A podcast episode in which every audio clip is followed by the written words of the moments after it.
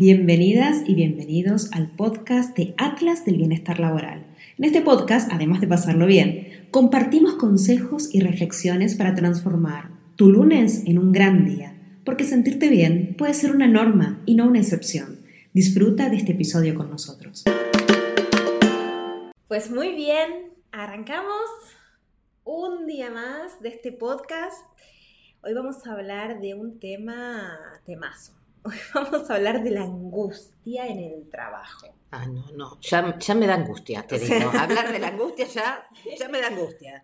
Hablar de la angustia es jodido porque es una sensación, o sea, la angustia primero es una emoción, ¿eh? O sea, contarles que la angustia es la emoción más experimentada universalmente. Wow. Sí, sí, sí. Más que la ansiedad. Sí, sí, sí. Porque la ansiedad forma parte de, o sea, la angustia forma parte de un estado de ansioso, pero uno puede estar angustiado y estar depresivo, por ejemplo, claro. la ansiedad. Entonces la angustia es una emoción, solamente es un sentir, y es un sentir que eh, tan importante en el ser humano, tan importante en el ser humano y tan universalmente, que, que nos traspasa universalmente, que vieron cuando la gente dice la angustia de nacimiento, Sí. Lo primero que sentimos Claro. es angustia. Bueno, y Y a después... partir de aquí, Claro. agárrate. ¿Y cuántos momentos en donde decimos que estamos con angustia existencial? Sí, exacto. O sea, ante la cada crisis. Es un sentimiento, una emoción totalmente humana. Eh, cuando pensás en la angustia, ¿no? uno siempre piensa que solo te pasa a ti. Mm, Y en realidad nos pasa a todos. Y si uno se pone a indagar un poquito sobre la angustia, para mí la angustia siempre ha sido una de las emociones en las que más me, me ha gustado estudiar, mm. no por nada, sino porque justamente era mi- un malestar que yo tenía, que tenemos todos. Entonces, claro, lo típico, ¿no? Joder, si esto me jode, Mm. a ver, quiero saber un trata? poquito más, Claro. a ver si sabiendo un poquito más me va mejor. Y claro, cuando uno se pone a mirar, se da cuenta que de la angustia han hablado filósofos, han hablado poetas, escritores, psicólogos, psiquiatras, sociólogos, o sea, de la angustia es la emoción más hablada de todas las emociones, más que el amor, fíjense, más que el amor. qué lástima. Se habla más de la angustia que del amor. Ahora, todo esto que estás mencionando, Cintia, es tan importante porque uno habitualmente le otorga eh, a- alguna, alguna dimensión de su vida a la angustia, Sí. ¿verdad? Este, uno, digamos, pasamos tanto tiempo en el trabajo que muchas veces creemos que la angustia es producto de nuestra situación laboral. Ahora vos decís, hablaron filósofos, hablaron poetas, hablaron sociólogos. Quiere decir que esto trasciende el estado laboral aún cuando nosotros creamos que es producto de nuestra interacción cotidiana, bueno, porque pasamos tantas horas ahí que creemos que esa es la fuente de nuestras mayores angustias. O muchas veces inclusive se lo otorgamos, se, la, se- se la asignamos al trabajo porque salir a indagar qué otras cosas me producen angustia en otros ámbitos de mi vida puede ser insoportable. Totalmente, totalmente, totalmente. O sea, la angustia es, es ese sentimiento, además, eh, cuando te pones a, a ver la, pal- de dónde viene la palabra angustia, la palabra angustia viene del latín angustus, Mm, estrecho. Claro, Entonces, lo primero es esa sensación de opresión. que se cierra Claro, la garganta. Exacto. Entonces, ante la sensación de opresión, uno no busca ir afuera, sino que uno piensa, Claro. me voy a morir, me siento mal. Y hay como diferentes síntomas que te van agarrando con la angustia. Por ejemplo, hay gente que eh, te dice, no, no, es que a mí me agarran diarreas, me agarran cagarrinas. Entonces, o sea, yo me acuerdo que una persona me decía, a mí me agarran cagarrinas cuando estoy así. Entonces, siempre intento estar cerca, o sea, saber dónde está el lavabo. Mm. O sea, entonces ya cuando sé dónde está el lavabo, bueno, como que digo, bueno, cualquier cosa ya lo puedo gestionar. Mira cómo condiciona tu vida, ¿Cómo ¿no? condiciona? O sea, pero a quién no le ha pasado, o sea, eso que dice uno, ay, me cago todo, me cago todo, viene Claro. por eso. O sea, Es literal. es tema de- Bueno, de- pero vos comentabas la otra vez que ya estábamos de alguna manera conversando de esto entre las dos, que es como un mecanismo del cuerpo para liberarse de todo lo que se puede liberar y Claro. atender este estado emocional. Sí, sí, sí, sí. Es para eso, o sea, es un, es es un adaptativo. O sea, el síntoma, siempre el síntoma es Mm, adaptativo. claro. ¿eh? O sea, el, el síntoma lo que va a hacer es, bueno, Preservar la vida. intentar Claro. adaptarme Claro. para que el otro pueda o salir más rápido corriendo o que pueda afrontar de manera mucho más eficaz. Entonces el síntoma siempre va a ser adaptativo. El síntoma de la angustia puede ser este, puede ser la opresión, eh, el sentir que no puedo hablar, Mm, no puedo hablar, mm. eh, que me quedo sin saliva en la garganta, es Mm. otro de los síntomas de la angustia. Generalmente este síntoma pasa mucho cuando la gente va a hablar en público. Yo generalmente cuando van a hablar en público les digo, antes siempre tienes que tener, lo que, lo que puse ahora, un vasito de agua. Porque con ese vasito de agua Claro. tú ya sabes que en el momento en el que empiezas a quedarte sin saliva, bueno, tienes el recurso. Entonces eso te va a tranquilizar, eso te baja. Claro.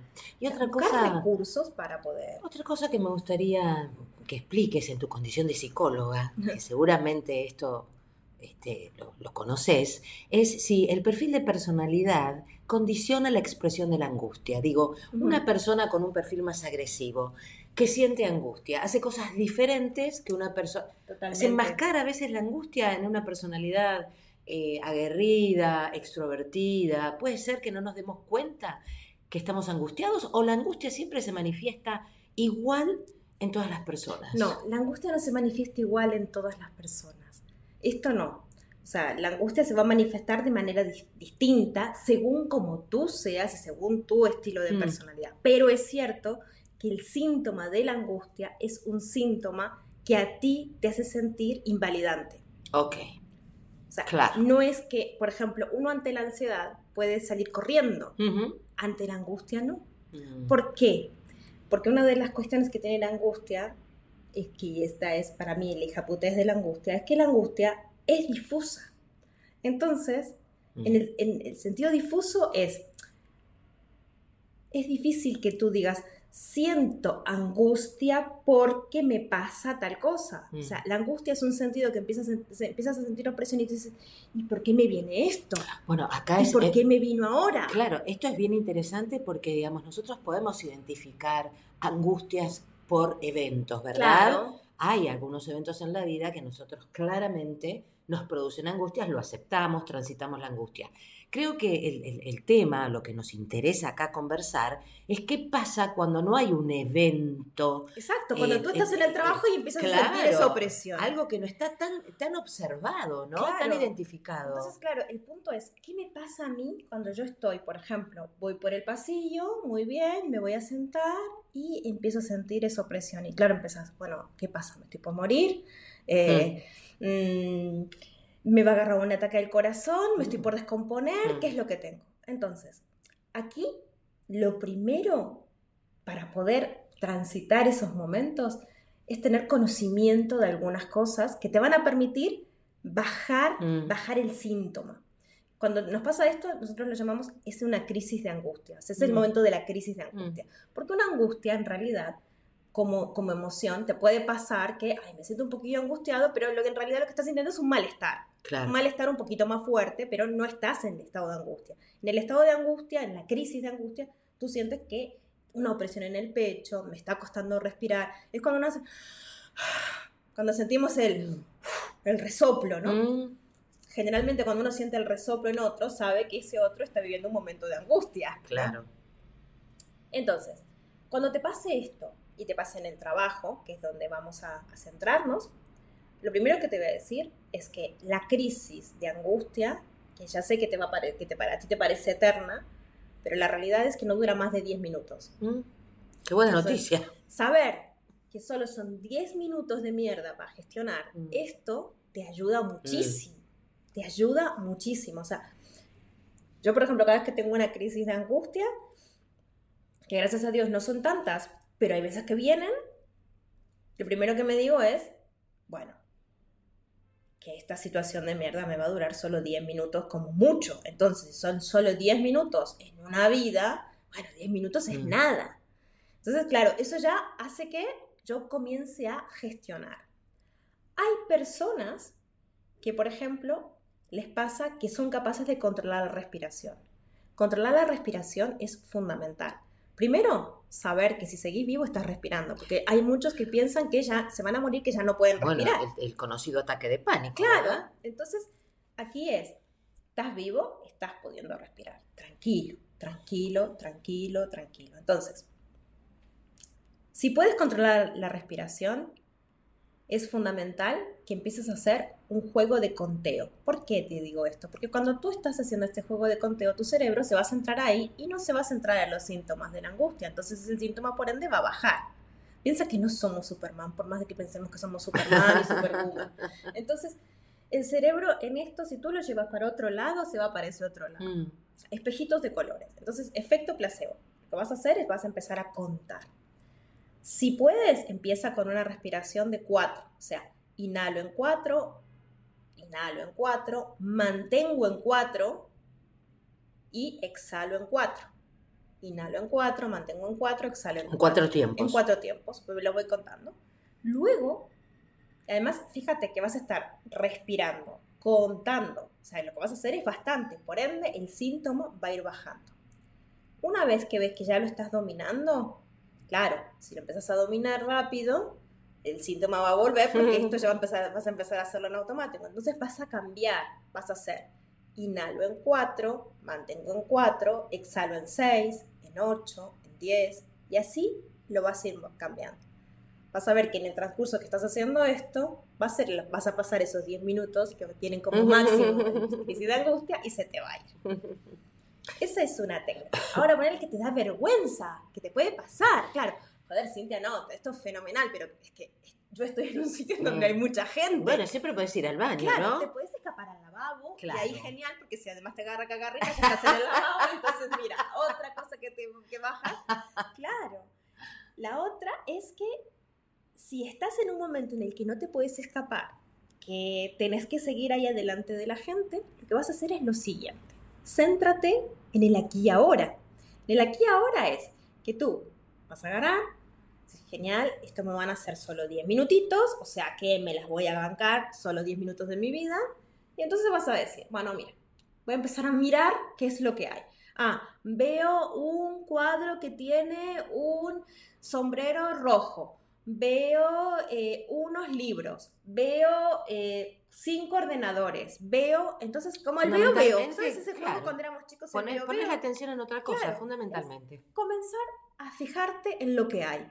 Cuando tú te empiezas a fijar en lo que hay, el cerebro se va a centrar en esa tarea, que el cerebro pensará, joder, ahora parece que lo que tenemos que hacer es esto para sobrevivir, entonces ahí te va a seguir el rollo.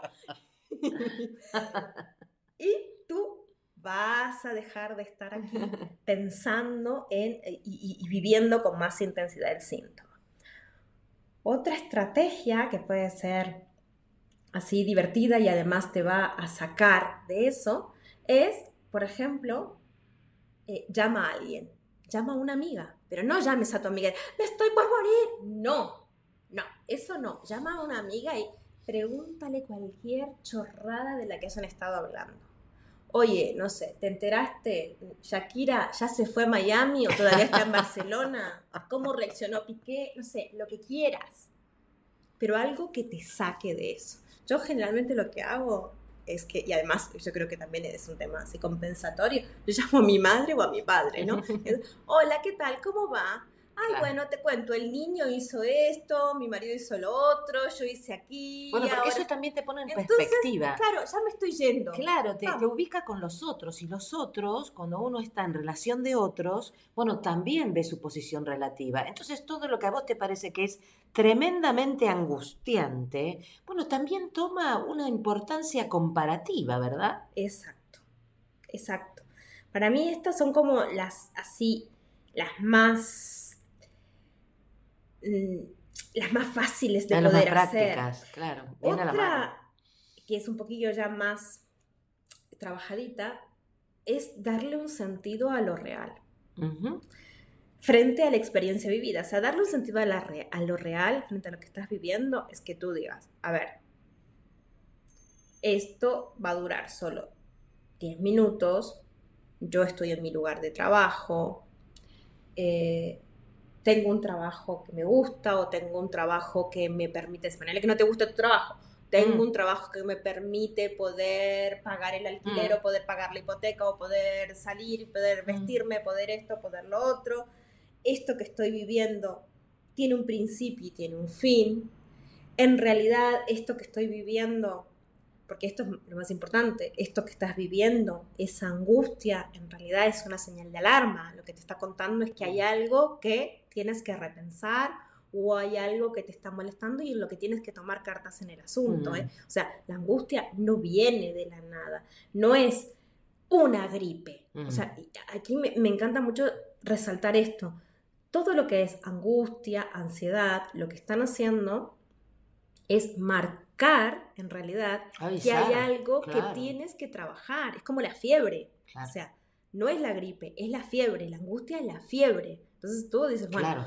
aquí hay algo de lo que me estoy defendiendo y tengo que trabajarlo. Bueno, por eso es tan interesante que esto que vos comentabas, ¿no? A veces viene un malestar de angustia. Un malestar es un breve momento. Claro. ¿Sí? La angustia sostenida, bueno, me da un nivel de alarma superior. Una crisis de angustia ya me obliga a neutralizarla eh, porque se, se está comprometido ya mi sistema físico. Pero tengo que evitar que se convierta en un sentimiento de angustia Exacto. que es la emoción sostenida en el tiempo, es lo que me genera un sentimiento. Entonces, es muy interesante que yo pueda tener autoindagación, conciencia, autopercepción física inclusive, de cuándo aparece este momento de angustia. Claro. O sea, y si yo puedo ir para atrás, a mí una técnica que me da mucho resultado cuando estoy enojada, porque yo, mi, mi- seguramente mi manera de manifestar alguna angustia es a través del enojo, dado La- mi perfil de personalidad. Claro, ¿no? Me enojo con algo, entonces digo, a ver, ¿qué es lo que me enojó? Y voy para atrás, ¿no? Digo, ahora, no sé, son las 11 de la mañana y digo, bueno, a ver, ¿qué pasó a las 10? ¿Qué estaba haciendo a las 10? Claro. Estaba hablando con alguien, recibí un mensaje, un mail. No, no, no, no pasó nada. Bueno, ¿qué pasó a las 8? Mm, Me desperté de una pesadilla. Sí. eh, no, no, no pasó nada. Bueno, y ayer a la noche, ¿qué pasó?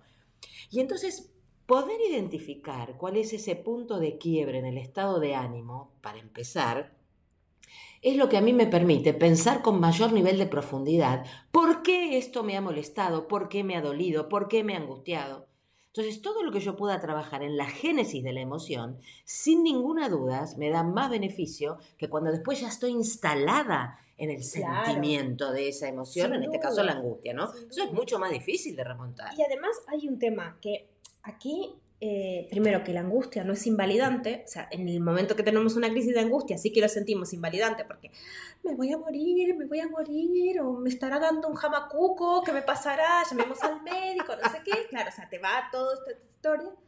Pero lo cierto es que cuando tú no estás en crisis de angustia, o sea, cuando estás en solo malestar, si ese malestar termina siendo un malestar sostenido, va a ser un malestar que va a ser, que va a ser un malestar que sí que te va a invalidar hacer cosas. Y una de las cosas que te- más te invalida es en el área laboral, porque porque tu capacidad de efectividad Claro. baja un montón, claro. un montón. Sí.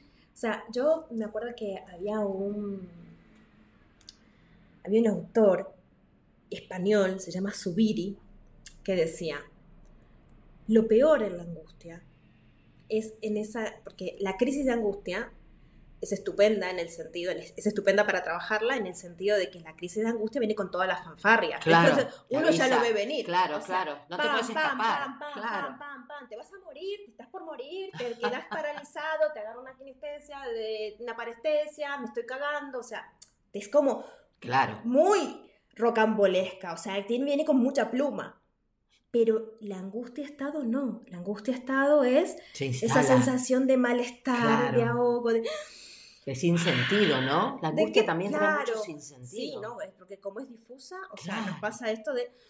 Entonces empieza a ser como ese dolor, ese dolor, ese dolor, ese dolor, ese malestar, ese como dolor en el pecho, esa sensación de que tengo que estar ahí como resoplando por momentos, pero si eso lo dejas ahí instalado y no tiene toda la pluma, lo vas como, Lo entre comillas, normalizando. Claro, lo vas normalizando. Y eso es lo que te va a hacer que tengas una vida cada vez más invalidante, o sea, una, una vida en la cual cada vez puedas hacer menos cosas, porque en el momento en que comienzas a estresar un poco y piensas que nosotros evolucionamos por estrés, o sea, Mm. evolucionamos... Al estímulo y que te Claro, mueve, claro. Exacto, o sea, nosotros evolucionamos al salir del círculo de confort.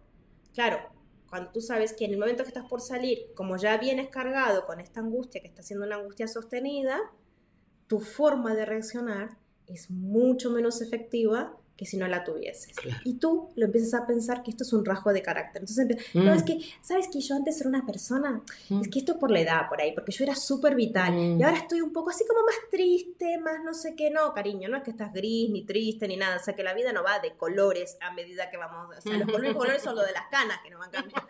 Pero después no. O sea, eso es una angustia sostenida. Ujú. Y eso se puede transformar en una depresión. Mm. Y son esas, eh, Subiri decía, esa es la enfermedad silenciosa del siglo XXI. Sí. Es así. O sea, empezamos a normalizar esta opresión, Una apatía, empezamos ¿no? a normalizar Claro, un que- malestar general. Exacto. Estoy en la clase de yoga y te hacen hacer las cosas para abrir el pecho. No, sí. Y abrí solamente que es una cosita así, clic, y nada más. O sea, pero no, a ver, abrí el pecho. Claro, pero ¿cómo vas a abrir el pecho si vos vivís oprimido? Claro. Y además, a nivel físico, hay algo muy significativo. Y es, qué lástima que esto no lo estamos filmando. O sea, la próxima creo que no tendríamos que filmar. Pero esto, mira, quiero que te lo imagines. ¿eh? Cuando tú estás mirando el móvil, fíjate que cuando tú tienes el móvil en tu mano, lo tienes al móvil y estás con la mirada para abajo. Mm, Un poco encorvada. lo- Yo un la poquito describo así. Acá, un poco encorvadita. Exacto, exacto. Encorvado, o sea, pecho para adentro, opresión.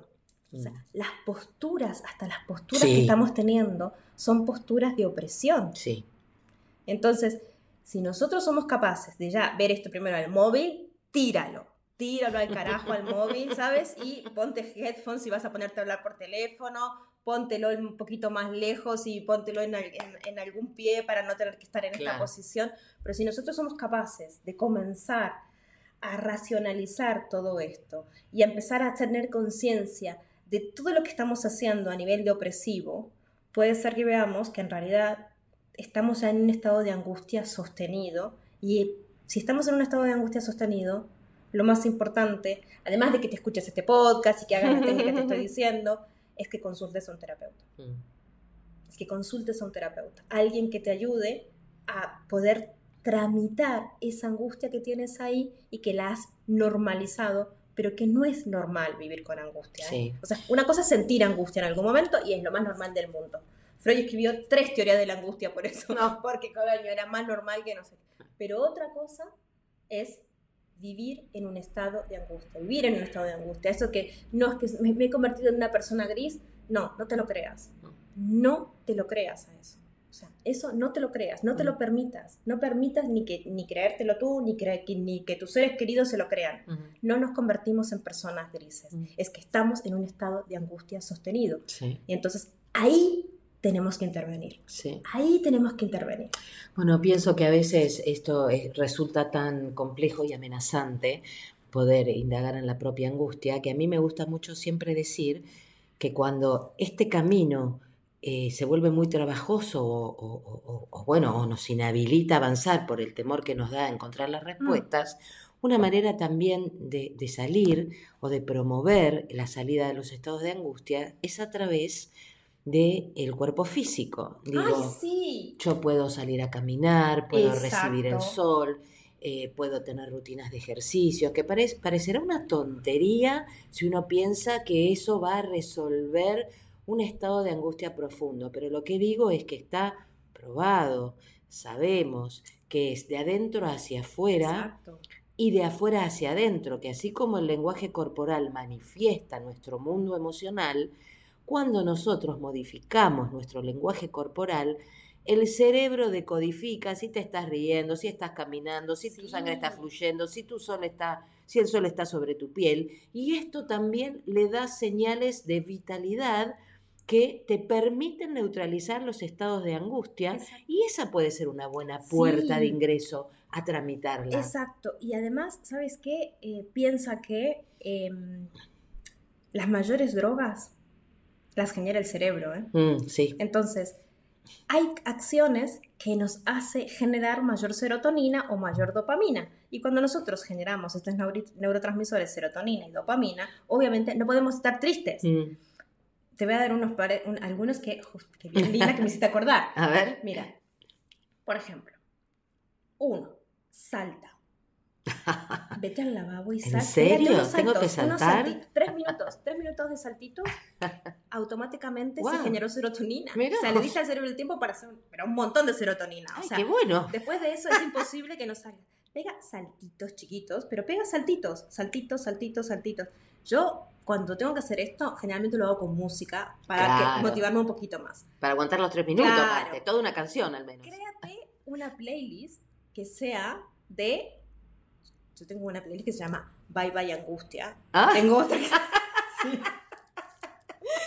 Sí, sí. Bye Bye Angustia. Esa es la playlist donde yo sé que están todas las músicas pedorras que a mí me encantan, que me ponen arriba. Que hacen sentido. Claro, ¿sabes? Las que me ponen arriba. Entonces yo, si estoy así y tengo que salir rápido, quiero salir rápido de ese estado, lo que hago es, pan, me pongo eso, me meto los headphones y me pongo a saltar en el baño nada, tres minutitos, salto, salto, salto, salto, salto, salto, o bailoteo, si te gusta mm. bailotear, bailotear. Yo prefiero bailotear. Sí, a mí me encantaba bailotear, o sea, bailoteo un ratito, tac, ya está, salió, se mm. acabó. Esa en vez de ser 10 ¿eh? minutos son tres. Esa es buenísima, me encanta. Otra es más simple, si estás en el trabajo. Claro. No puedo, Cintia, pongo la música, vale, ya te sigo con la música, pero ¿sabes qué? Ya ponerme a bailotear, no, bueno, listo, no, tenés razón, no bailotees en el trabajo. Pero ¿sabes qué es lo que puedes hacer? Tú te vas al lavabo, te pones los dos pies, em, o sea, los pies tienen que estar más o menos en una posición, ¿viste? Como una, como una estatua de estas de poder, o sea, los dos pies. Bueno, a la altura, o sea, con la, con la apertura de las caderas un poco más. Exacto, un poquito más de la apertura de las caderas te pones los brazos en jarra en la cintura y miras para arriba. Mm. Pues automáticamente el cerebro eso lo ve como una postura de poder, es una postura de poder. Claro. Pero ancestralísima que tenemos. Bueno, de hecho viene de los animales. Exacto. El, brazo jarrito viene de cuando los animales se hinchan para conquistar a, la, pareja. Tú te pones así, menos de un minuto, automáticamente, track, cambias. El estado cambia. Porque somos estados, ¿eh? entonces el estado va a cambiar. Estas son algunas ah, cositas para que hackees tu cerebro y esos 10 minutos lo pases lo más rápido posible y además no llegues a los 10 minutos, porque esta es la otra. O sea, los 10 minutos es como, digamos, la, cuestión promedio, si no haces nada, pero si haces algo, va a ser menos. No, y además hay otra cosa, en la medida en que yo pueda neutralizar mi estado de angustia con algún ejercicio breve desde lo físico, mi cerebro se aliviana y entonces aquello que tanto me angustiaba toma otra dimensión. Porque como estoy irrigado de otro nivel de energía, de otro nivel hormonal, aquello que me hundía, bueno, ahora no me parece tan terrible. Y se puede abordar, por supuesto, psicológicamente, diríamos, o emocionalmente, o filosóficamente, con otro quantum de energía, con otra predisposición en nuestro, en nuestro sistema general eh, de nuestro cuerpo. Yo creo que estas son algunas de las cosas que puedes ir haciendo. Eh, ahora te digo, si las haces, después envíanos.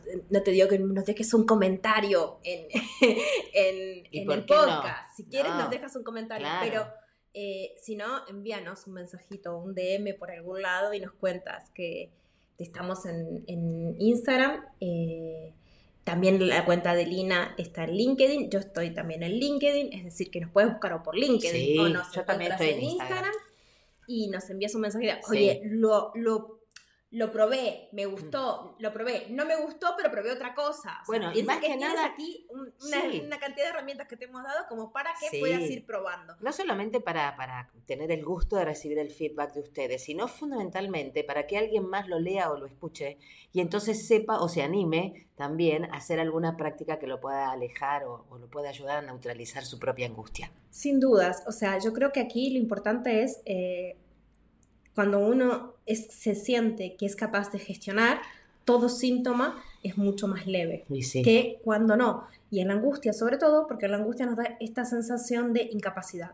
Claro. Entonces, como yo siempre digo, la angustia invalida. Entonces, como la angustia me invalida, si yo ya sé cómo puedo gestionarla, me va a invalidar mucho supuesto, menos de cuando me dejo ahí Claro, morir, digamos. Claro. ¿no? Me dejo ahí. Me ataca la "Ah, angustia. sí, me voy a morir, me voy a morir, me voy a morir, me voy a morir, me voy a morir. Me paso 10 minutos pensando que me voy a morir. Mm. Y algunos hasta llaman a la ambulancia, Bueno, o sí. algunos hasta dicen que se tienen que ir del trabajo Sí. y comienzan ahí todo Bueno, un periplo, ¿no? y para ser sarcástica diría que lo peor en esas situaciones es que finalmente no morís. No, ¿no? Exacto. Tenés que seguir afrontando lo que te produce angustia, porque morir sería una manera de terminar con la angustia. exacto. Pero esto no sucede, así que exacto.